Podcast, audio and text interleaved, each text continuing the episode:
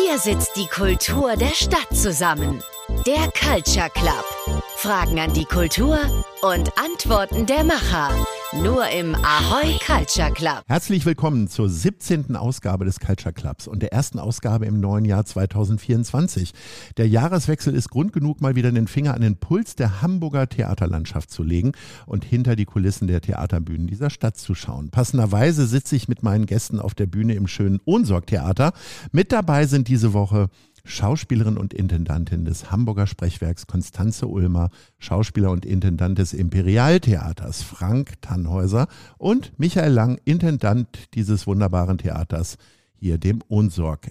Moin. Moin, moin. Ja, moin. Moin, ja, moin. Sagen wir mal alle moin. Ja. Wir kommen zur Kurzbiografie von Frank Tannhäuser. Sie sind 1963 in Kassel geboren. Für ihre Theaterausbildung sind sie nach Hamburg gekommen und wollten nie wieder weg. 1994 haben sie an, in einem ehemaligen Pornokino auf der Reeperbahn das Imperialtheater gegründet. Heute Deutschlands größtes Krimitheater. Nächstes Jahr wird das Imperialtheater 30 Jahre alt. Sie sind nach wie vor Intendant und die gute Seele des Hauses. Was heißt, sie stehen selber noch auf der Bühne, übersetzen Bühnenprogramme und kümmern sich um Masken und Bühnenbilder. Was war denn Ihr Stück des Jahres 2023? Welches war das erfolgreichste? Wahrscheinlich so ein richtiger Krimi-Klassiker, oder? Das ist ähm, relativ einfach zu beantworten. Es ist momentan die blaue Hand. Mein Stück des Jahres ist immer ein bisschen schwierig, weil wir machen manchmal im Jahr nur ein Stück. Dann ist immer das Stück, das Stück des Jahres bei mir. So einfach ist das. Das letzte Jahr bestand ja aus Dracula und aus die blaue Hand. Und Dracula war ja im Prinzip die Premiere schon im Vorjahr. Also ist es jetzt die blaue Hand. Aber die blaue Hand ist ähm, ist mir sehr gut von der Hand gegangen, kann ich sagen, und macht mir auch momentan noch sehr viel Spaß. Wir kommen zu Konstanze Ulmer. Sie sind 1965 in Celle geboren. In Berlin haben Sie Schauspiel studiert und standen gefühlt auf jeder namhaften Bühne der Nation. Sie sind auch Synchronsprecherin und haben eigene Theaterstücke geschrieben. Nach einem weiteren Studium des Kulturmanagements in Hamburg haben Sie das damals neu gegründete Sprechwerk entdeckt und sind dort seit 2008 künstlerische Leitung und Geschäftsführerin der charmanten Off-Theaters. Was ist eigentlich in einem Off-Theater möglich, das in anderen Häusern nicht geht?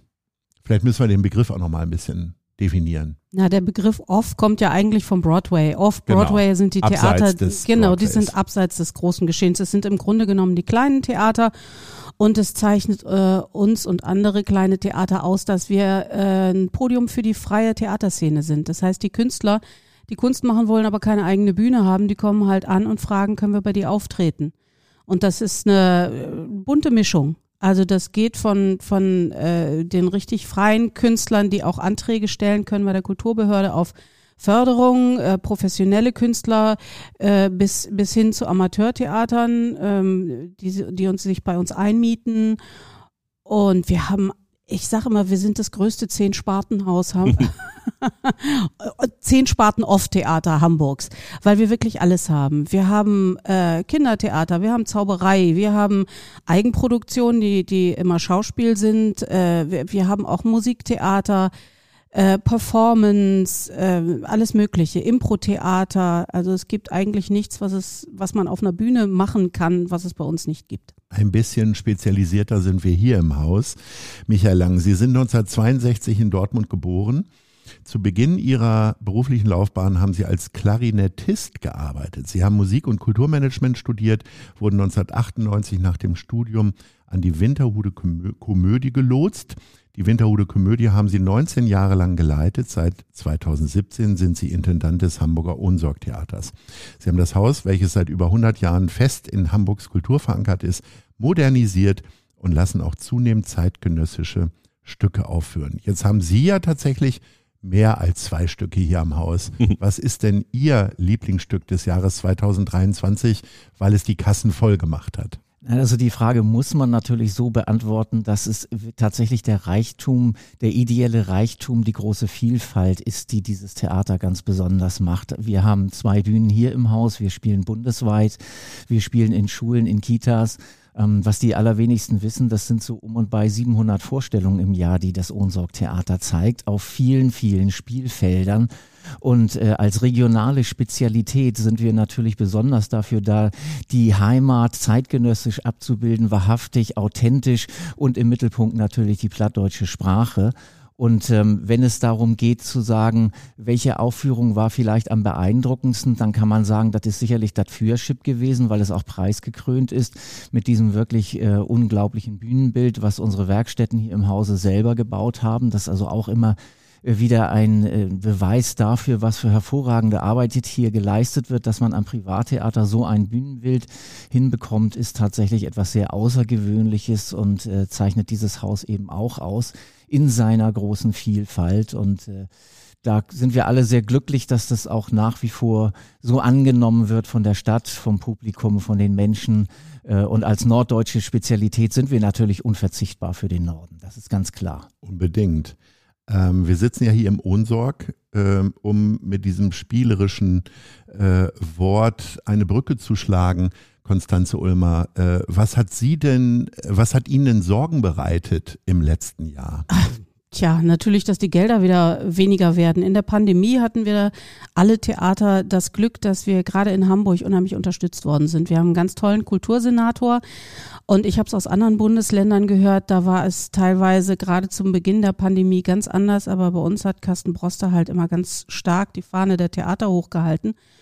Und ähm, dadurch konnten wir sehr viele Projekte umsetzen, auch sehr viele Eigenproduktionen. Das heißt, wir konnten unheimlich viele Künstler in Arbeit bringen. Also gerade wir als, als Haus, äh, äh, was ja sehr flexibel ist. Wir haben halt sehr viel Gelder bekommen, um das an Künstler verteilen zu können. Ich konnte denen sagen, hier, mach mir mal eine Eigenproduktion. Ich weiß, du machst gute Kunst. Jetzt mach mal eine Produktion für mich. Da haben wir, im, äh, haben wir irgendwie, ich glaube, in einem Jahr fünf oder sechs Eigenproduktionen gemacht. Das ist sonst nie der Fall. Und das merkt man ganz stark, dass das jetzt aufhört. Da ist jetzt sowas, der Gürtel von festgenagelt, eng geschnallt. Äh, da gibt's auch gar nichts mehr. Da gibt's auch, wir können keine Gastspiele mehr einkaufen. Man merkt es auch nicht nur, nicht nur unser Haus kriegt nichts, sondern auch die Künstler kriegen nichts. Und wenn die Künstler nichts kriegen, dann kommen sie auch nicht zu uns und sagen, können wir bei dir spielen. So, das heißt, es wird immer weniger und das, was ich jetzt mache, ist halt den Mangel verwalten im, im Grunde. Es funktioniert, weil es gibt immer noch genug Leute, die, die auf die Bühne wollen. Aber das, was da stattfindet, ist nicht das, weswegen ich mal irgendwann ans Theater gegangen bin. So. Frank Tannhäuser, was hat Ihnen Sorgen bereitet im Jahr 2023? Tja, was hat mir, also mir hat eigentlich gar nicht so richtig doll Sorgen bereitet, glücklicherweise. Da bin ich ähm, auf so einer kleinen, auf so einer kleinen Insel auf der Reeperbahn und ähm, und fühle mich wohl und ähm, produziere so vor mich hin. Klar habe ich immer Angst vor der neuen Produktion ein bisschen, dass es auch wirklich funktionieren wird und dass es uns den Erfolg bringt, den wir brauchen, um zu überleben. Aber wenn die dann mal raus ist und die, ähm, und die Gäste kommen, bin ich schon wieder ähm, tiefenentspannt, was das betrifft. Und das kann ich tatsächlich sein. Da bin ich sehr habe ich so ein kleines Alleinstellungsmerkmal offensichtlich. Ja, Michael Lang, was macht Ihnen denn Hoffnung für 2024? Also mal die Sorgen hinter sich lassen, die in 2023 vielleicht existierten. Also ich glaube, was wir alle brauchen, ist Zuversicht, was die Zukunft betrifft. Wir haben eine Welt, die ist in Aufruhr. Wo man hinguckt, gibt es Krisen äh, und Situationen, die wirklich nicht schön sind. Und äh, Theater ist aber ein Ort äh, ganz unterschiedlicher Natur, wo die Menschen auf der einen Seite entspannen können und mal tatsächlich auch die Seele baumeln lassen können. Auf der anderen Seite sind es aber auch die Orte, wo die Menschen über sich selbst und die Welt nachdenken können, wo man reflektieren kann, wo man sich mit Themen auseinandersetzen kann, wo man, ja, ich sag mal, hinterher ein besserer Mensch werden kann, äh, was vielleicht dazu beiträgt, dass die Welt ein bisschen friedvoller wird. Und äh, ich habe die große Hoffnung, dass Kultur im Allgemeinen und natürlich Theater im Speziellen seinen Beitrag dazu leisten kann und wird, dass die Menschen wieder enger zusammenrücken und das Thema Gemeinsamkeiten, Zuversicht, äh, Perspektiven wieder eine größere Bedeutung bekommt als das, was wir im Moment so erleben. Wo sehen Sie drei denn Gemeinsamkeiten in der Lösung von Problemen? Also wo haben Sie die gleichen Herausforderungen? Am Ende ist es wahrscheinlich immer der Geldmangel, klar. Aber äh, damit einhergeht ja die befürchtete Zuschauerflucht, die es so äh, am Ausgang der Corona-Pandemie gab. Aber die gab es dann, glaube ich, gar nicht, was ich so von verschiedenen Theatern gehört habe. Oder doch? Also bei uns hat sich in Grenzen gehalten tatsächlich. Wir haben ein sehr, sehr treues Publikum. Aber was ich für unglaublich wichtig halte in dem, was wir alle tun, ist, dass wir offen sein müssen für unser Publikum. Also offen sein müssen, was denkt der Gast über das, was er gesehen hat? Was bewegt ihn da drin? Was findet er schön? Was findet er doof? Was, was will er von uns? Wir, ich, ich habe, also ich rede jetzt nur von mir. Ich habe das Gefühl, dass wir nicht denken müssen, wir müssen ein Publikum erziehen, sondern wir sind als Privattheater, was wir ja alle sind hier am Tisch, müssen wir halt schauen, was wollen, was will der Gast sehen. Und das ist äh, oftmals eine große Herausforderung, weil das, was, was der Gast sehen will und das, was ich vielleicht machen will, nicht unbedingt übereinstimmt. Aber ich zum Beispiel in meinem Fall bin darauf angewiesen, es so zu machen. Ich muss es so machen, wie mein Gast das sehen will. Da gibt es überhaupt kein, äh, kein, ähm, kein Anken und Wanken. Das ist, dazu bin ich gezwungen, wirtschaftlich allein. Ne? Dadurch, dass wir subventionsfrei durchs Leben gehen, ist es so bei uns. Ja, das ist bei uns tatsächlich auch eine Herausforderung, äh, weil bei uns gastiert ja die freie Szene und die bekommt eben Geld dafür, äh, Kunst zu machen, die an den Stadt- und Staatstheatern nicht stattfindet oder an den großen privaten. Ähm, ähm, also wenn man da versucht, irgendwie ein Shakespeare oder sowas zu beantragen, äh, kriegt man ganz bestimmt kein Geld, weil das gibt's schon und sehr gut an anderen Theatern. Man kriegt also eher Gelder für Performances oder Tanzgeschichten oder sowas, etwas, was neu erfunden wird. Und das, was neu erfunden wird, ist einfach schwieriger zu verkaufen. Weil die Leute es nicht kennen, was der Bohr nicht kennt, hat Fritti nicht, ne? Das, äh, äh, da kämpfen wir tatsächlich damit, äh, das ist eine Herausforderung, da Leute reinzukriegen.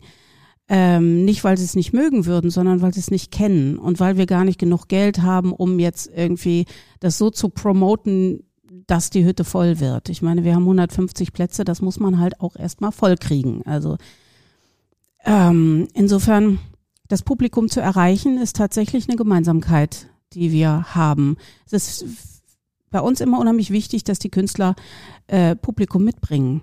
So, weil viele haben ihr eigenes Netzwerk, das sie über Jahre aufgebaut haben und die kommen dann zu den Veranstaltungen. Die kommen aber nicht zu den, den anderen Veranstaltungen, die kommen dann halt nur zu der einen. Ja. Also das Publikum anzusprechen ist für uns auch ganz wichtig. Ja, man denkt manchmal, das würde sich durch andere Dinge befruchten, ist aber oft nicht so. Da gebe ich dir komplett recht. Ne? Wir haben ja auch viele Gastspiele im Haus, aber man, man dann denkt, dass Menschen, die vielleicht zur steifen Brise gerne gehen, dass sie dann auch einen Krimi besuchen oder so, da ist man fähig. Das stimmt so nicht. Nee, stimmt die auch würden nicht. auch vielleicht nicht zu Herrn Scheibe gehen. Um die Leute von Herrn Scheibe würden jetzt vielleicht nicht zu zur steifen Brise gehen oder Mhm. so. Sondern es ist wirklich so, dass oft sich ein, eine kleine Blase bildet und die auch gut funktioniert. Ne? Mhm. Aber es ist nicht so, dass man jetzt ähm, holt man eine, vielleicht eine Gruppe ins Sprechwerk und die Menschen sind plötzlich offen für alles andere, was da auch passiert. Das kann vielleicht eine Schnittmenge geben, muss aber nicht. Man kann sich da nicht drauf verlassen. Ja, wenig wahr, Schnittmenge. Also Ja, die ja. Leute, die zum Impro-Theater kommen, die Zuckerschweine einmal im Ja. Monat, äh, sind immer ausverkauft. Aber ich glaube nicht, dass ich die jemals bei einer Tanzperformance sehen werde. Da haben die kein Interesse dran. Ist ja auch ihr legitimes Recht, aber das wollen die halt nicht. Darüber machen wir uns Gedanken, wie können, wie kommen wir aus unserer Blase raus? Wie können wir Leute erreichen, die, die von uns vielleicht noch nie gehört haben? Wir haben jetzt irgendwie für viel Geld am, am Berliner Tor so eine äh, Leinwand gemietet und, und spielen da irgendwie ähm, Werbe, Werbung fürs Sprechwerk, nur fürs Haus aus. Gar nicht für bestimmte Veranstaltungen, sondern einfach nur, dass die Leute wissen, ah, guck mal, hier fußläufig fünf Minuten findet äh, was Spannendes statt. Vielleicht sollte ich da mal gucken und geh mal auf die Internetseite. So, das, dass man Leute erreicht, die man vorher noch nicht, die einen nicht kennen. Ich glaube, das eint uns ja alle natürlich auch, dass wir schauen müssen, wo ist das nachwachsende Publikum? Ihr habt das Wort Blase jetzt benutzt. Ich würde das so nicht sagen. Das ist vielleicht auch eher eine Nische bei uns äh, mit der plattdeutschen Sprache. Ähm, und auch da müssen wir schauen, ähm, wie können wir die nachwachsenden Generationen, wie können wir eine sich stark verändernde Bevölkerung für die plattdeutsche Sprache interessieren, die ja normalerweise, also in der Regel nicht mehr unbedingt so damit sozialisiert ist mit der Regionalsprache, mit unserer Heimatsprache, wie noch die älteren Generationen. Das ist sicherlich ein Phänomen, was sich durch die letzten Jahre schon gezogen hat. Ähm, Und da stehen wir aber jetzt vor ganz besonderen Herausforderungen, weil die Umbrüche immer deutlicher natürlich, die Veränderungen in der Gesellschaft werden immer deutlicher. Gleichzeitig ist das aber auch eine sehr große Chance, ähm, wirklich unsere Heimat nochmal neu zu positionieren und zu zeigen, äh, was alles zu dem Thema Heimat dazugehört. Das ist ganz viel das Lebensgefühl, das sind die Typen, das sind die Menschen, das ist aber auch die Sprache natürlich, die Wärme, die diese Sprache aus, ausstrahlt und auch verbindend sein kann, nicht nur zwischen Generationen, auch zu unterschiedlichen Nationalitäten, die etwas Gemeinsames entdecken, was zu, äh, zu ihrer neuen Heimat dazugehört, insbesondere was äh, das ganze Thema Migration betrifft. Ähm, ich wollte aber noch eine andere Sache eigentlich ansprechen. Ich glaube schon, das, was Sie auch gesagt haben, Herr Mayer, das ist schon eine Herausforderung. Nach der Corona-Zeit ist das Publikum in aller Regel in der großen Breite nicht sofort so wieder zurückgekehrt, wie wir das gehofft hatten. Natürlich die äh, Unterstützungsmittel waren auf einen Schlag dann vorbei. Das ist ja auch klar, das war haushalterisch nicht anders möglich. Die Pandemie ist beendet, damit sind die Pandemiemittel auch ausgelaufen. Aber es ist nicht so, dass am nächsten Tag das Publikum gleich wieder in der gleichen Intensität in die Theater geströmt ist, ähm, wie es vor der Pandemie war. Es gab immer Ausnahmen, muss man dazu sagen. Reeperbahn, glaube ich, bei Frank ist das nochmal was anderes, weil die Reeperbahn ohnehin natürlich als Partymeile schneller wieder bevölkert war als jetzt viele andere Stadtteile. Und ähm, ich glaube auch, dass wir da nach wie vor Geduld haben werden, äh, brauchen äh, und auch Zuversicht bewahren müssen. Eine ähm, Zeit, äh, die wird etwa drei Jahre jetzt dauern. Also so lange wie die Pandemie angedauert hat, wird sie auch brauchen, ähm, die gesamte Kulturszene, um wieder aus dieser Pandemie herauszukommen, um sozusagen diese Krise gemeinschaftlich zu bewältigen und auch wieder das Publikum so motiviert und vom Sofa wegzukriegen, dass sie wieder regelmäßig in die Theater gehen. Wir alle leben auch ein bisschen davon. Das habt ihr ja eben auch äh, angesprochen, wenn er sagt, dass man auch mal eine Veranstaltung, dann besucht man auch mal wieder eine andere. Wir leben alle davon, dass die Leute mehr oder weniger regelmäßig ins Theater gehen. Und sie sind zwar gekommen, aber nicht mehr in der gleichen Intensität wie vor der Pandemie. Also wer bisher sechsmal ins, Jahr, äh, ins Theater gegangen ist, geht nach der Pandemie vielleicht nur noch dreimal, weil er viele andere Dinge auch während der Pandemie entdeckt hat, die auch schön sind im Leben. Und da ist Theater dann nicht mehr das einzige Programm im Rahmen der Freizeitgestaltung, sondern es gibt viele andere Dinge, die man auch neu entdeckt hat bis hin, dass man überhaupt ja erstmal vom heimischen Sofa wieder überhaupt mal erstmal wieder aufstehen muss. So, und äh, diese Zeit werden wir alle brauchen. Und ich glaube, dieses Bewusstsein dafür, dass wir insgesamt auf einem guten Weg sind, aber dieser Weg natürlich noch Zeit brauchen wird und wir dazu die Zuversicht brauchen würden und auch die entsprechende Unterstützung aus der Politik, die in Hamburg wirklich fabelhaft ist, muss man immer wieder dazu sagen. Die gesamte Hamburger Kulturpolitik steht eins zu eins hinter der ganzen äh, Theater- und Kulturszene. Das ist wirklich vorbildlich. Ähm, aber insgesamt, auch bundesweit betrachtet, brauchen wir diesen gemeinsamen Geist zu wissen, es wird einige Zeit brauchen. Eine Krisenbewältigung wird so lange dauern, wie die Krise angedauert hat, damit die Bühnen wieder die Chance haben, ungefähr auf die Zuschauerzahlen zu kommen wie vor der Pandemie. Und es werden nicht mehr dieselben Zuschauer sein, also nicht eins zu eins, sondern es werden viele neue dazukommen müssen. Äh, und auf dem Weg befinden wir uns. Auf dem Weg sind wir äh, wirklich gut unterwegs mit einer ganz großen Vielfalt an Programmen. Wir werden vieles auch ausprobieren müssen. Wir werden Neues ausprobieren müssen. Wir werden Älteres vielleicht nochmal neu wieder beleben, neu betrachten müssen.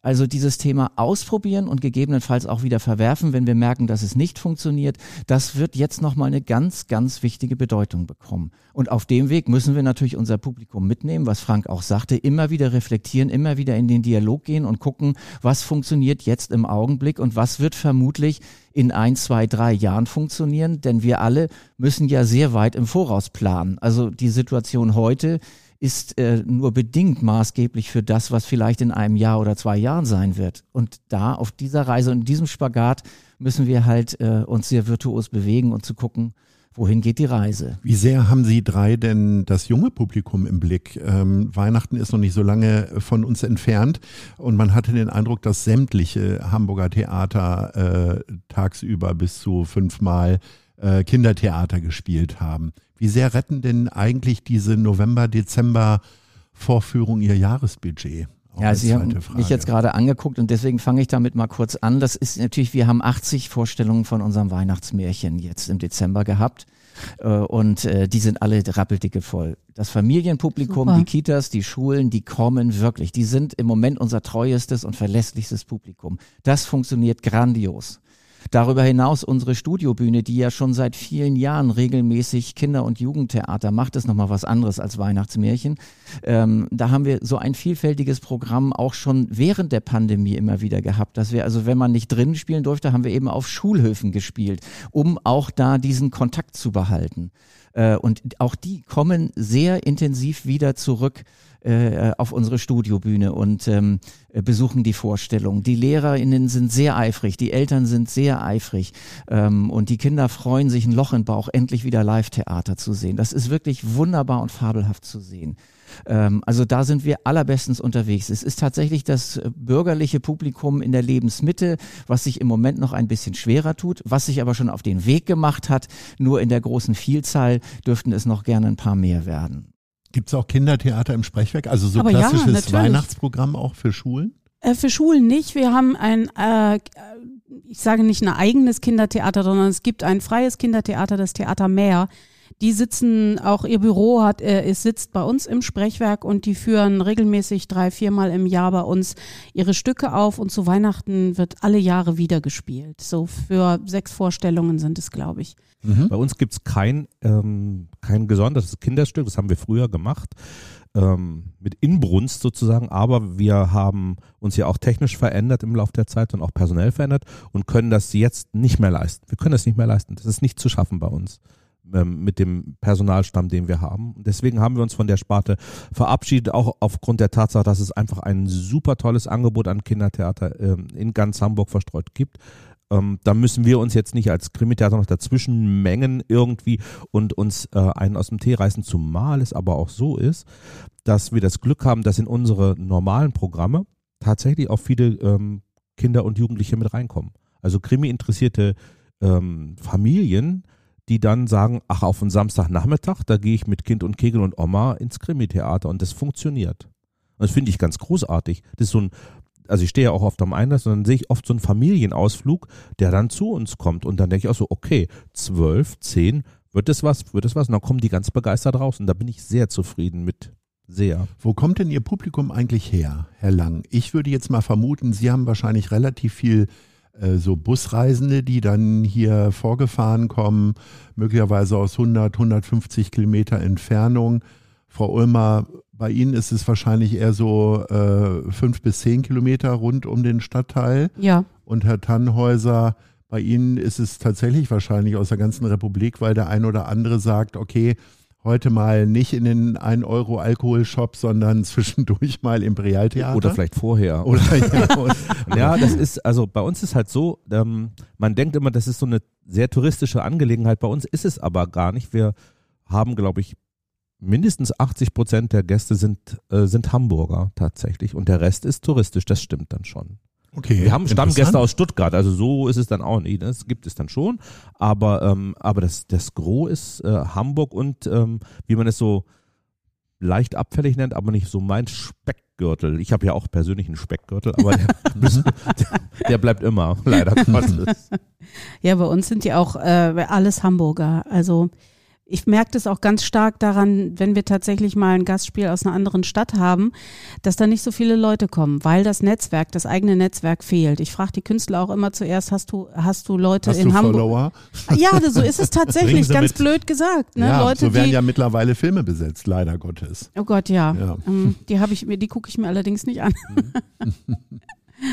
Ja, es sind Hamburger, aber nicht fünf oder zehn Kilometer. Das ist völlig wurscht, ob die äh, bei uns aus Bockfelde kommen oder mit den ja, benachbarten. Nach zehn Kilometern ist man ja schon aus der Stadt wieder raus. Die interessieren sich ja, ja gut, die interessieren sich ja für die Künstler und dafür fahren sie dann halt auch schon mal ein bisschen weiter, aber die kommen halt nicht aus Stuttgart oder, oder so. Herr Lang, eher Magdeburg als Bockfelde oder? Ich fange mal anders an. Vor 20 Jahren zum 100-jährigen Jubiläum des Theaters hat Gerd Spiekermann ein Buch geschrieben, das begann mit dem Satz, das Ohnsorg-Theater ist das bekannteste Theater Deutschlands. Ob das immer noch so ist, kann ich nicht beurteilen, aber unser Ruf heilt tatsächlich durch die ganze Republik. Von daher gibt es natürlich auch eine große Neugier bundesweit, äh, allen Menschen, die nach Hamburg kommen, äh, die hier am Hauptbahnhof ankommen, Ohnsorg-Theater, aha, dann macht man erstmal ein Foto bei Heidi Kabel an der Statue und viele wollen dann auch das Theater besuchen sind bei uns auch sehr herzlich willkommen. Wobei man dann ehrlicherweise natürlich den Touristen aus Stuttgart oder München sagen muss, dass das, was wir hier auf der Bühne sprechen, das Plattdeutsch ein bisschen anders ist als das, was sie vom Fernsehen her kennen, was ja in der Regel ein norddeutsch geprägtes Hochdeutsch war. Ähm, von daher sind die, ist die Anzahl der Touristen nicht ganz so hoch, wie man das vielleicht denken würde. Unser stärkstes Publikum, beziehungsweise die meisten Menschen kommen tatsächlich aus den norddeutschen Bundesländern ähm, ich würde nicht die sagen anderen verstehen das sondern, auch nicht immer. Ich war bei Ja. euch mit einer Freundin, äh, die kein Platt, äh, also nicht gewöhnt ist, Platt zu hören. Und sie saß da und meinte, ich verstehe gar nichts. Ja, das ich verstehe wenig. Das ich, ist uns ja sehr bewusst und deswegen haben wir ja einen sehr umfangreichen Masterplan Vermittlungen aufgelegt, wo wir tatsächlich sehr, sehr viele Angebote gebaut haben, die ähm, genau darauf abzielen, dass wir Menschen mitnehmen auf die Reise, die glauben, die plattdeutsche Sprache nicht zu ich verstehen. finde es auch nicht so schlimm. Ich finde, man hört zwei, dreimal zu und dann ja. ist man drin und dann Das sowieso. Also davon mal ganz abgesehen, dass wer einmal da sitzt, hat sich nach zehn Minuten so reingehört. Ja, und der ja. wird auch entdecken, aha, das ist Hamburg, das ist Norddeutschland, denn wir zeigen ja auch norddeutsche Geschichten, die so authentisch sind, dass man sich da wirklich auch sozusagen im Norden beheimatet sieht in dem Und ihr Moment. hattet, ihr hattet, ich habe das auf Facebook gesehen, diese Plattdeutschschule oder sowas, Ja, ne? haben Während der Pandemie, die fand ich großartig. auf Facebook die Plattdeutschschule. Wir haben immer donnerstags vor den Aufführungen Einführungen in die plattdeutsche Sprache. Wir haben als Speerspitze unseres ganzen Programms unsere Studiobühne, die zweisprachige Aufführungen zeigt, also wo sozusagen Plattdeutsch und Hochdeutsch äh, so miteinander korrespondieren, dass es sich automatisch die Verständlichkeit ganz von alleine ergibt. Und man sieht auch dadurch, dass diese beiden Sprachen wunderbar miteinander harmonieren und korrespondieren können. Und wir machen auch heute noch viele digitale Angebote, die sozusagen die Menschen schon abholen, bevor sie überhaupt ins Theater gegangen sind, um sie neugierig zu machen auf die Sprache. Äh, Wir haben übertitelte Vorstellungen, haben wir jetzt auch mit angefangen, sozusagen hochdeutsche Übertitelung, wie man das von der Staatsoper gibt, erkennt. Das funktioniert sogar viel besser, als ich das ursprünglich auch selber dachte. Äh, Selbst bei Komödien mit Pointen und so weiter kannst du wunderbar übertiteln. Das macht eine große Freude und dadurch verlieren immer mehr Menschen durch diese sehr umfangreichen Vermittlungsangebote immer mehr Menschen die Scheu vor dieser Sprache. Und da wir ja schon wirklich bei den Kindern und Jugendlichen damit anfangen, bei Vierjährigen, Fünfjährigen, Sechsjährigen, ähm, schaffen wir sehr früh schon so eine Neugier darauf. Und äh, es ist unglaublich interessant zu sehen, wie gerade Kinder und Jugendliche überhaupt kein Problem haben mit dieser Sprache. Im Gegenteil, die finden sie richtig cool und interessant, äh, entdecken sie als eine Sprache, die eben hier im Norden und in ihrer Heimat gesprochen wird. Und wenn man das mal so betrachtet, wenn eine Schule kommt, die ja oft zu einem hohen äh, Anteil aus Migrationskindern auch beträ ähm, äh, sich beträgt, ähm, da die Kinder entdecken gemeinsam eine Sprache, die ihnen im ersten Moment fremd ist und äh, sie haben dann aber das gleiche Niveau wie die, die deutschsprachigen Kinder sozusagen, weil sie beide gemeinsam eine neue Sprache entdecken. Äh, Und von daher hat man das, was man ursprünglich vielleicht als sprachliche Unterschiede hat in der Klasse, ist automatisch in dem Moment gleichgestellt und äh, alle zusammen haben ein gemeinsames Erlebnis. Also es gibt ganz tolle Aktionen, die man mit dieser Sprache machen kann äh, um diese Sprache lebendig zu halten. Und unser Auftrag ist es natürlich, sich nicht in die Nische zurückzuziehen, sondern uns zu öffnen äh, und sozusagen auf die Stadtgesellschaft, auf die Landbevölkerung und all die Touristen, die nach Hamburg kommen, zuzugehen und zu sagen, hier, das ist das Ohnsorg-Theater, das ist ein ganz wichtiger Leuchtturm des Nordens. Und wenn man wirklich etwas, eine authentische norddeutsche Geschichte erleben will auf der Bühne, dann geht man hier rein. Was nicht heißt, dass man genauso gut auch ins Sprechwerk oder ins Imperialtheater gehen kann, für die ich Oder, auch immer oder in jedes andere Theater. Oder in ne? jedes So ist andere. Theater muss man dazu sagen, wir sind äh, für 40 Bühnen in dieser Stadt, die ja auch im Rahmen der Hamburger Theaternacht zusammengeschlossen sind und auch andere Aktionen gemeinsam machen. Äh, ich und auch da ein toll, letzter Satz, ihr da Konstanze, noch dazu. Ähm, es ist auch so, die, die Pri- Privattheaterszene in Hamburg ist bundesweit einmalig. Diese große Vielfalt gibt es in keiner anderen bundesdeutschen Stadt, nicht mal in Berlin. Und äh, das ist etwas ganz Besonderes und dieses besondere Gut, diesen Schatz müssen wir unbedingt gemeinsam bewahren, auch in dieser Vielfalt, dass man wirklich, äh, jeder, der in irgendeiner Weise Interesse hat an Theater, wird an jedem Tag in der Woche ein Angebot finden, was ihm gefallen wird. Davon bin ich überzeugt. Und auch das müssen wir immer wieder nach vorne stellen. Nicht zu Hause bleiben und streamen und vom Fernseher oder ähm, nur in Konzerte von Taylor Swift gehen und so weiter, sondern auch die Theater in ihrer Vielfalt und ihrem ideellen Reichtum, ihrer kulturellen Attraktivität zu entdecken, dieses Live-Erlebnis, das macht uns unverwechselbar und das ist auch nicht ersetzbar und das vergisst man auch sein Leben lang nicht. Es wurden ja gerade die über 40 äh, Bühnen äh, angesprochen. Es gibt dann ja auch noch ganz viel andere Kulturmöglichkeiten ähm, in Richtung, man kann zu Hause bleiben und ein Buch lesen, aber man kann vor allen Dingen auch Musik hören. Die Elbphilharmonie ist so, das ist der große Leuchtturm, würde ich mal sagen, in der Hamburger Kultur. Gleichzeitig aber äh, schrumpfen die Berichterstattungsplätze, Herr Lang. Vor 20 Jahren waren Sie wahrscheinlich noch sehr regelmäßig auch bundesweit zu sehen. Deswegen waren Sie wahrscheinlich das äh, bekannteste Theater Deutschlands. Nur äh, mit äh, zunehmenden äh, Digitalisierungen gibt es immer weniger Berichterstattung auch im Kulturbereich. Und ich sag mal, ich glaube, die beiden großen Bühnen, Schauspielhaus und Thalia, äh, werden das nicht bemerken, weil in den äh, Leitmedien, sage ich mal, äh, da jede Premiere abgefeiert wird. Ähm, in, inwiefern gibt es denn da Sorgen, dass man da vielleicht auch aus dem Bewusstsein der Leute rausfällt? Und wie schafft man vielleicht auch äh, eigene Nischen, ob jetzt über Social Media oder keine Ahnung, vielleicht auch mal so einen Cobra auf der Reeperbahn stehen haben, der Das die Leute wir, ins. Imperialtheater lockt. Nee, das, äh, nee. Aber mal über diesen Komplex sprechend. Wie sieht's Also, aus? Wenn ich was dazu Ja, sagen bitte. darf, ich muss sagen, ich bin tatsächlich ziemlich frustriert, weil wir haben so viele tolle Premieren und die wenigsten davon kommen irgendwo vor. Und äh, ich weiß, es gibt halt einfach nur eine begrenzte Anzahl von, von Journalisten äh, und ein begrenzter Platz. Wahrscheinlich, weil nicht mehr so viele Leute Printmedien äh, äh, kaufen und ähm, also ich verstehe das alles, aber es ist einfach unheimlich tragisch, finde ich, wenn so, so viele tolle Produktionen einfach gar nicht, äh, gar nicht, ähm, die Leute wissen nicht, dass es stattfindet. Irgendwoher müssen sie ja, sie es ja wissen. Wir tun ja, was wir können. Wir, wir, wir schreiben Newsletter, wir äh, äh, drucken alles mögliche Spielpläne und, und schicken das an die Presse und wir machen alles, was in unseren Social Media natürlich, was in unseren Möglichkeiten ist. Aber viel zu oft habe ich das Gefühl, ob bei uns eine super tolle Uraufführung stattfindet oder in China ein Sack Reis umfällt, das ist völlig Schnuppe. Und das macht mich echt traurig. Ja, weil die sich die, die Berichterstattung insgesamt verändert hat. Das ist das Mhm. Problem, Konstanze. Das erleben wir ja auch. Ich meine, wir haben mit unseren wenigen, wenigen, wenigen Premieren noch das Glück, dass man, dass die Wahrscheinlichkeit, dass jemand kommt, ähm, schon relativ groß ist. Das, das Problem mit den vielen äh, Premieren, das habt ihr beide tatsächlich. Und das kann ich mir auch ungleich schwerer vorstellen, absolut. Ne? Aber, aber es gibt halt wenig Raum, äh, es gibt wenig Zeitungsmöglichkeiten nur noch. Ne? Es gibt wenig Leute, die schreiben überhaupt nur noch über Kultur. Das ist der Punkt. Es gibt, ähm, tja, wir sind glücklich, wenn der NDR kommt, tatsächlich, ne? Mhm. weil das Ja. wirklich auch einen, einen, einen, einen gewissen Stamm von Gästen erreicht.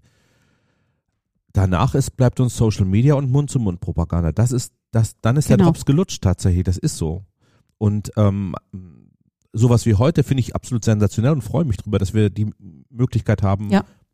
auch mal in die Öffentlichkeit zu treten damit und so eine Runde zu haben, die, die öffentlich ist, das finde ich toll. Aber wie oft gibt es die Möglichkeit? Ne? Das, das feiern wir heute jetzt mal ein bisschen ab. Und, yay, genau. Und es ist auch gut so und, und auch wichtig.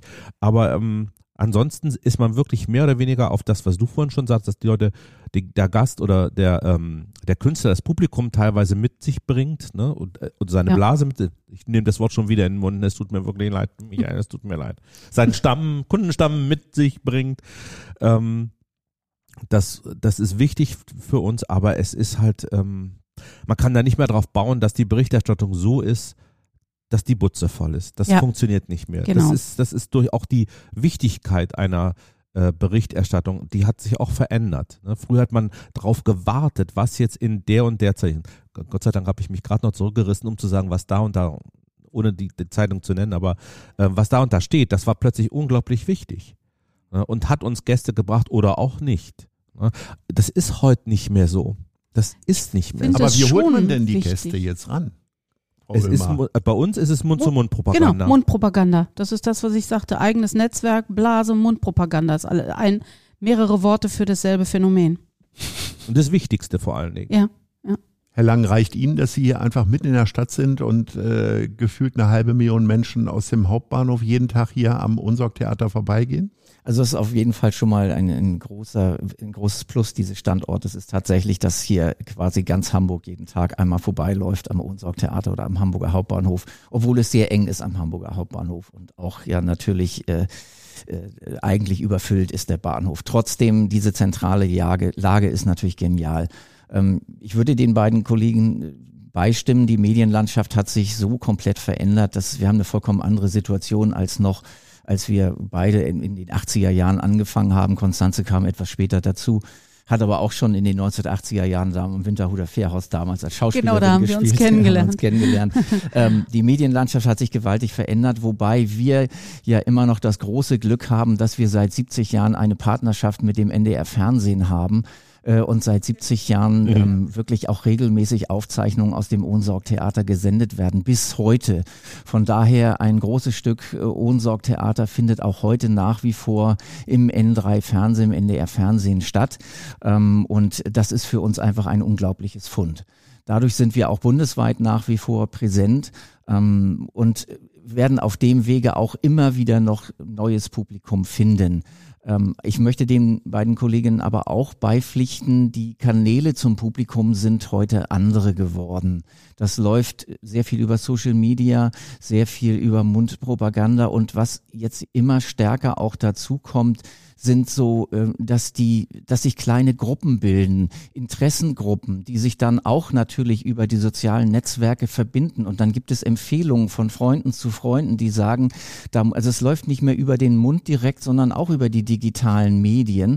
Ähm, und äh, das ist mittlerweile ein unglaublich starker Effekt, dass man, der, da wird auch der Kartenverkauf irgendwann hingehen. Man kauft dann nicht mehr für sich, sondern gleich für seine Peer Group mit äh, und nimmt die Leute auf dem Wege dann sozusagen mit ins Theater. Äh, man kann aber auch abspringen, dann kommen eben andere rein äh, und du weißt auch gar nicht, wer dann eigentlich geht. Das ist auch erstmal egal. Ähm, aber so bilden sich dann sozusagen so neue Interessengruppen, immer wieder neu in neuen Konstellationen, die dann gemeinsam ins Theater gehen. Und daher müssen wir, glaube ich, es erreichen, dass immer mehr Menschen sich verantwortlich dafür sehen, andere Menschen mitzunehmen ins Theater über diese digitalen Kanäle und über diese Netzwerke, die sie aufgebaut haben. Äh, Und davon werden und werden wir dann irgendwann natürlich auch immer stärker profitieren. Ähm, Hamburg ist ja grundsätzlich in vielen Situationen der letzten Krisenjahre äh, so ein bisschen der, eine Insel der Glückseligkeit äh, gewesen. Äh, vor allen Dingen die Kulturpolitik wurde äh, sehr häufig äh, gelobt. Nun ähm, haben im Zuge der Sparmaßnahmen, und zwar nicht von der Hamburger Kulturpolitik, sondern von der bundesweiten, äh, sind die Pri Privattheatertage vor ein paar Wochen abgesagt worden. Eine Veranstaltung, die ich persönlich immer ganz toll fand, weil ich als äh, eher Theatermuffel äh, einen wunderbaren Querschnitt über die guten Qualitäten äh, bundesweiter Privattheater ähm, bekommen habe und ich es auch immer gut finde, wenn viel von außen hier in die Stadt reinkommt. Ähm, hat Sie das in irgendeiner Form berührt oder gibt es möglicherweise auch Unverständnis, warum die halbe Million jetzt nicht von Hamburg äh, irgendwie übernommen wird? Oder? Naja, ich glaube, wir alle sind äh, große Befürworter der Privattheatertage. Das ist schon wirklich eine besondere Leistung, die Axel Schneider und sein Team da in jedem Jahr ähm, auf die Beine stellen und bundesweit ähm, wirklich interessante Aufführungen nach Hamburg einladen,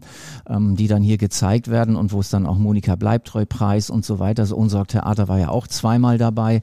Ähm, er hat zweimal den äh, Monika Bleibtreu-Preis gekriegt das ist schon etwas Besonderes und das ist etwas, was uns jetzt auch fehlen wird. Davon bin ich überzeugt. Ich glaube aber, dass es eine Chance hat, ab dem nächsten oder übernächsten Jahr wieder neu aufgelegt zu werden. Ähm, wir müssen da alle irgendwie dran mitarbeiten, dass das Bewusstsein dafür entsteht, dass das eine bundesweite Angelegenheit ist. Denn Ähm, bisher wurden die Privattheatertage ja wirklich vom Bund gefördert. Und das funktioniert natürlich auch nur dann, wenn es keine lokale Hamburger Angelegenheit ist, sondern wirklich, wenn auch für den Bund ersichtlich wird, dass es hier äh, wirklich darum geht, aus ganz Deutschland Produktionen regelmäßig nach Hamburg zu holen. Ähm, das ist in den letzten Jahren auch immer so gewesen. Ähm, und trotzdem entsteht natürlich offensichtlich beim Bund immer so ein Gedanke, ist das nicht vielleicht doch eher eine Landesgeschichte? Ist es nicht vielleicht eine Sache, die eigentlich die Stadt Hamburg machen müsste? Äh, das ist es aber in dem Falle eigentlich nicht, sondern es ist wirklich eine Bundesangelegenheit. Oder aber der Bund sagt, wir geben euch das Geld nach Hamburg und Hamburg macht, und unterstützt das dann mit diesem Geld. Ähm, aber da kann man erstmal das Bewusstsein dafür haben, dass das eine bundesweit hochspannende und interessante äh, Sache ist, die regelmäßig zwar in Hamburg stattfindet, aber auch nur deswegen in Hamburg stattfindet, weil wir hier so viele Spielorte haben, wo man überhaupt die Produktion zeigen kann. Also du kannst auch nicht sagen, ich mache die Privattheater jetzt in die Privattheatertage in Oldenburg oder um irgendein Beispiel zu nennen, weil die gar nicht diese Vielzahl von Bühnen haben, wo man diese Aufführungen zeigen kann. Denn das Ganze ist ja komprimiert in 10, 14 Tagen und da müssen so und so viele Aufführungen gezeigt werden. Das kannst du nicht alles in einem Haus machen. Das ist unmöglich brauchst also sozusagen eine gewisse Anzahl von Spielstätten, die in diesem Zeitraum auch tatsächlich ihre, ihre Bühnen zur Verfügung stellen. Das haben die Hamburger Theater gemacht. Und dadurch ist Hamburg auch immer der Austragungsort geblieben, was nicht heißt, dass es eine Hamburger Angelegenheit ist. Ich unterstütze nochmal und von daher hoffe ich, dass im nächsten Jahr der Bund äh, diese Mittel wieder in die Hand nimmt, um dann die Privattheatertage wieder neu zu fördern. Aber das betrifft ja auch nicht nur die Privattheatertage, sondern der Bund hat ja auch an anderen Stellen gekürzt, was die ja. Kultur angeht. Ich weiß es nur ganz konkret vom Fonds DACU, der halt eben in der Pandemie äh, sehr viel Gelder zur Verfügung gestellt bekommen hat, um Künstlern eine, eine Existenzmöglichkeit im Grunde genommen zu bieten. Und das ist äh, alles eingedampft worden auf vorpandemische Zeiten und äh, äh, da ist nichts mehr. Die, die Künstler sind jetzt, also sie am, nagen am Hungertuch sozusagen, die freien Künstler. Und das ist auch, weil der Bund halt na, äh, das Geld weggekürzt hat. So.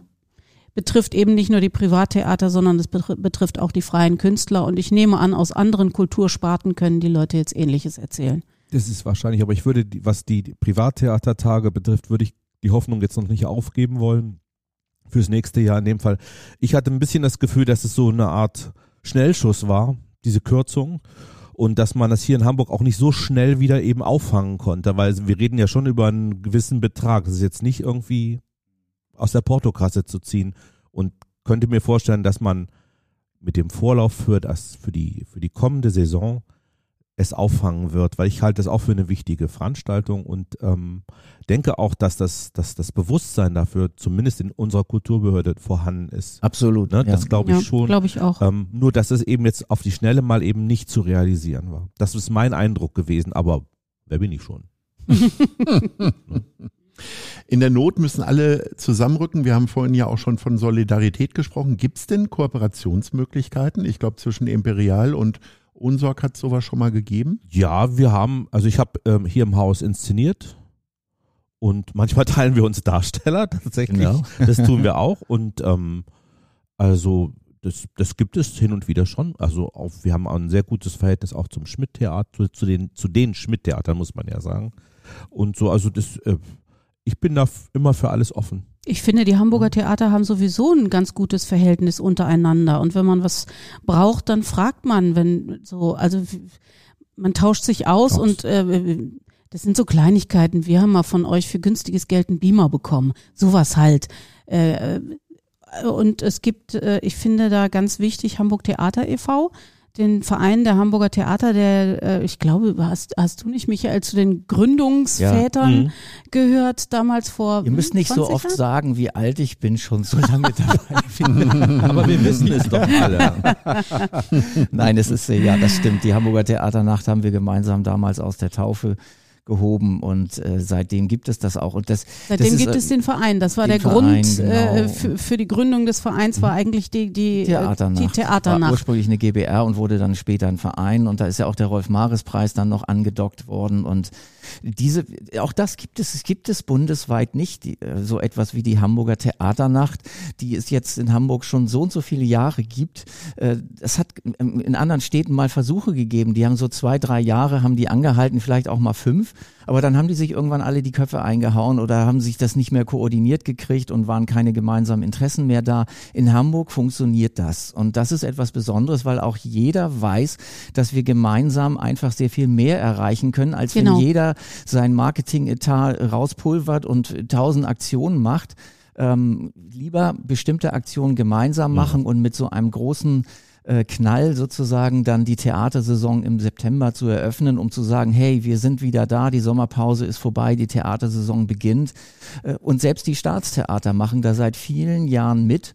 Eine Zeit lang waren sogar die Musicalhäuser dabei. Also es ist wirklich so eine gemeinsame Aktion, die sehr wertvoll ist und die es auch bundesweit nur in dieser Form gibt. Und darüber hinaus hat man natürlich immer auch individuelle Kooperationen. Wir hatten jetzt mit dem Lichthoftheater gemeinsam ein Projekt ähm, auf die Beine gestellt über die plattdeutsche Sprache oder beziehungsweise überhaupt über das Thema Sprache und möglicherweise äh, Sprachen, die nicht mehr überall regelmäßig gesprochen werden. Was passiert damit und so weiter. Ähm, also man kann da sehr intelligent auch mit den Themen umgehen und sehr künstlerisch und da helfen oft Kooperationen, auch in dem Falle mit der freien Szene, mit Helge Schmidt und seinem Team und dem Lichthoftheater, ähm, die, äh, weil die wiederum bestimmte Dinge auch machen können, die wir an den Privattheatern oder an Stadt- und Staatstheatern so nicht umsetzen können, weil die oft freier denken können und mit freien Ressourcen bestimmte Dinge äh, umsetzen können äh, und wo wir dann unseren Teil wiederum dazu beitragen können, dass es dann eine gemeinschaftliche Produktion wird, die dann am Ende auch äh, sehr gut funktioniert. Was ich Das schön Leben finde, von de Lieven hieß das Ganze. Ja, habe ich von gelesen. Mhm. Was ich schön finde, ist, dass die Theater bei Hamburg Theater e.V. sich halt auch auf Augenhöhe begegnen.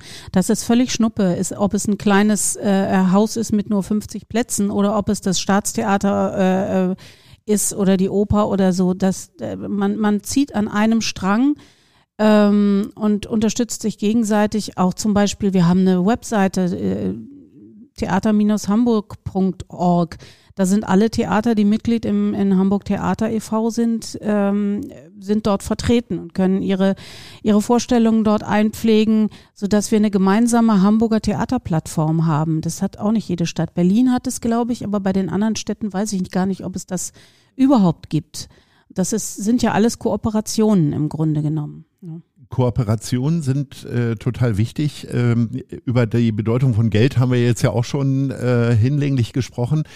Wenn ich jetzt die Wunschfee wäre und würde sagen, äh, ich habe unermesslich viel Geld, äh, was ich zur Verfügung stellen könnte, was wäre es denn, was Sie ändern wollen würden, Konstanze Ulmer? Was würden Sie realisieren, umsetzen? Ich würde mir einen Topf wünschen da, äh, für eine Eigenproduktion. Der muss gar nicht unbedingt riesengroß sein.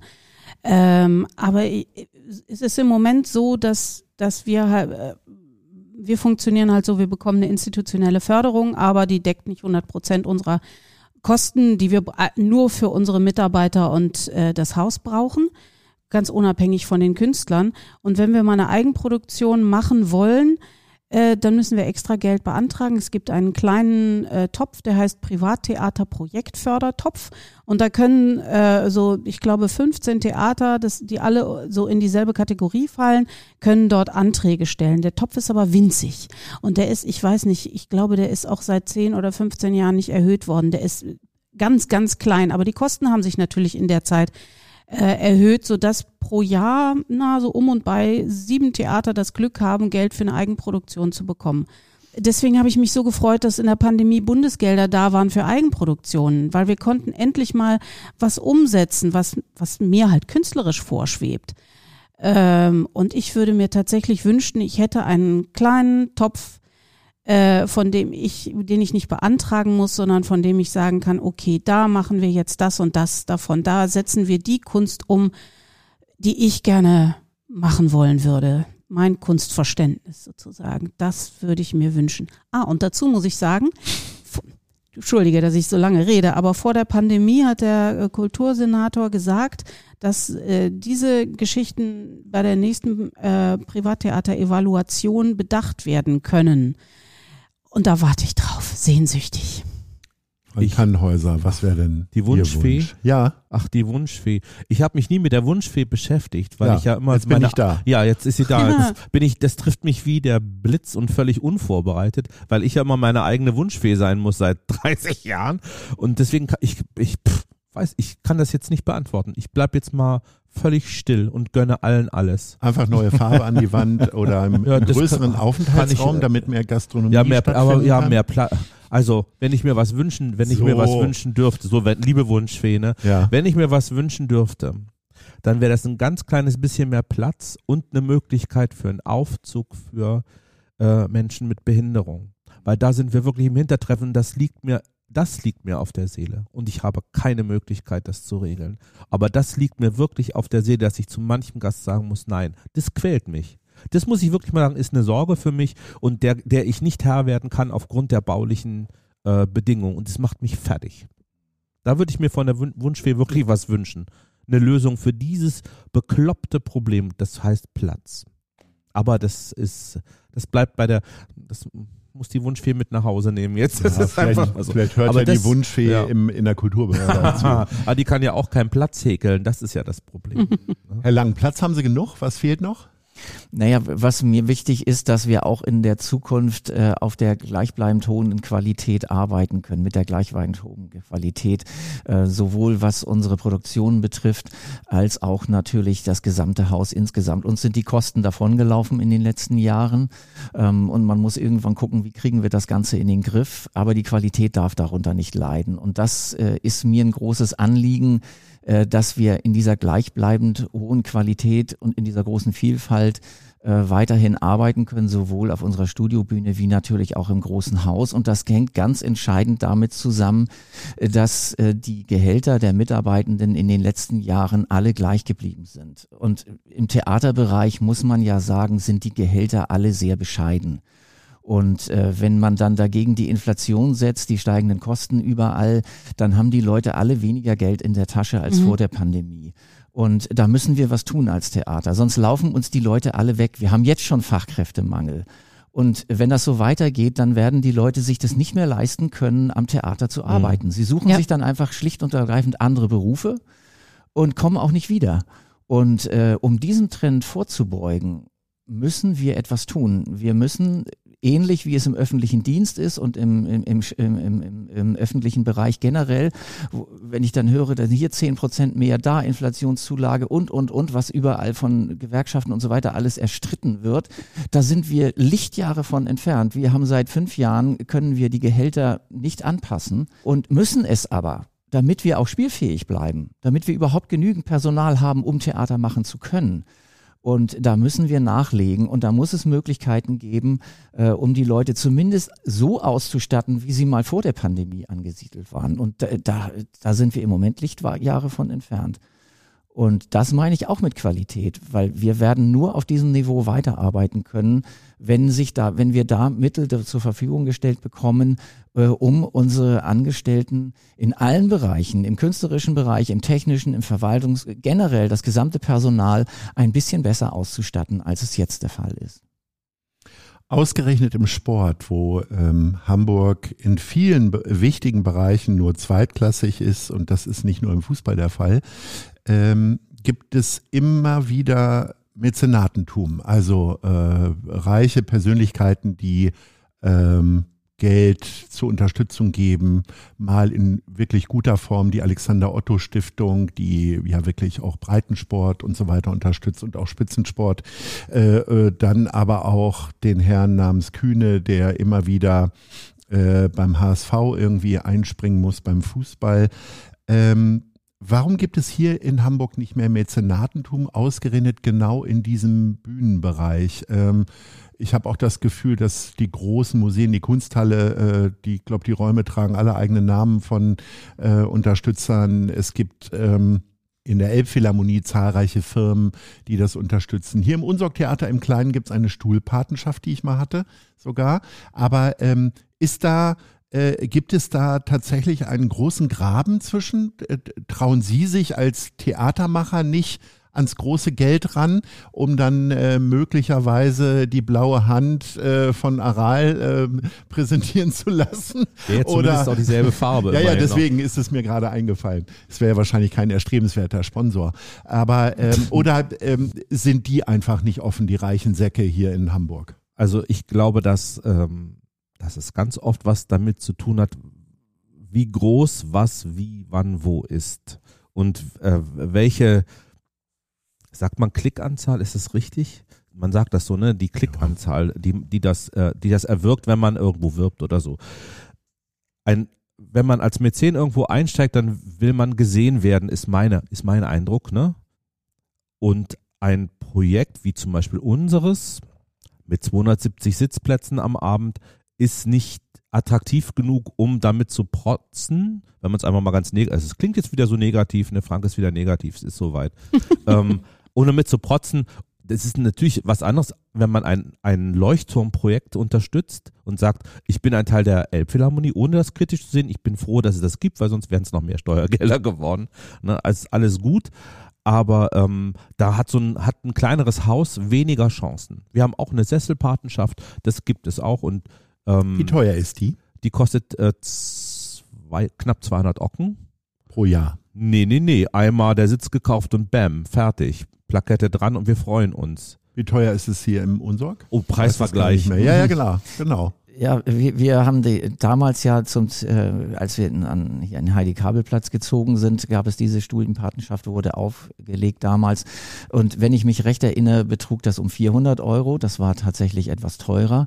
Ähm, aber wir haben darüber hinausgehend ja schon seit sechs Jahren jetzt die Bodo Röhr Stiftung an unserer Seite.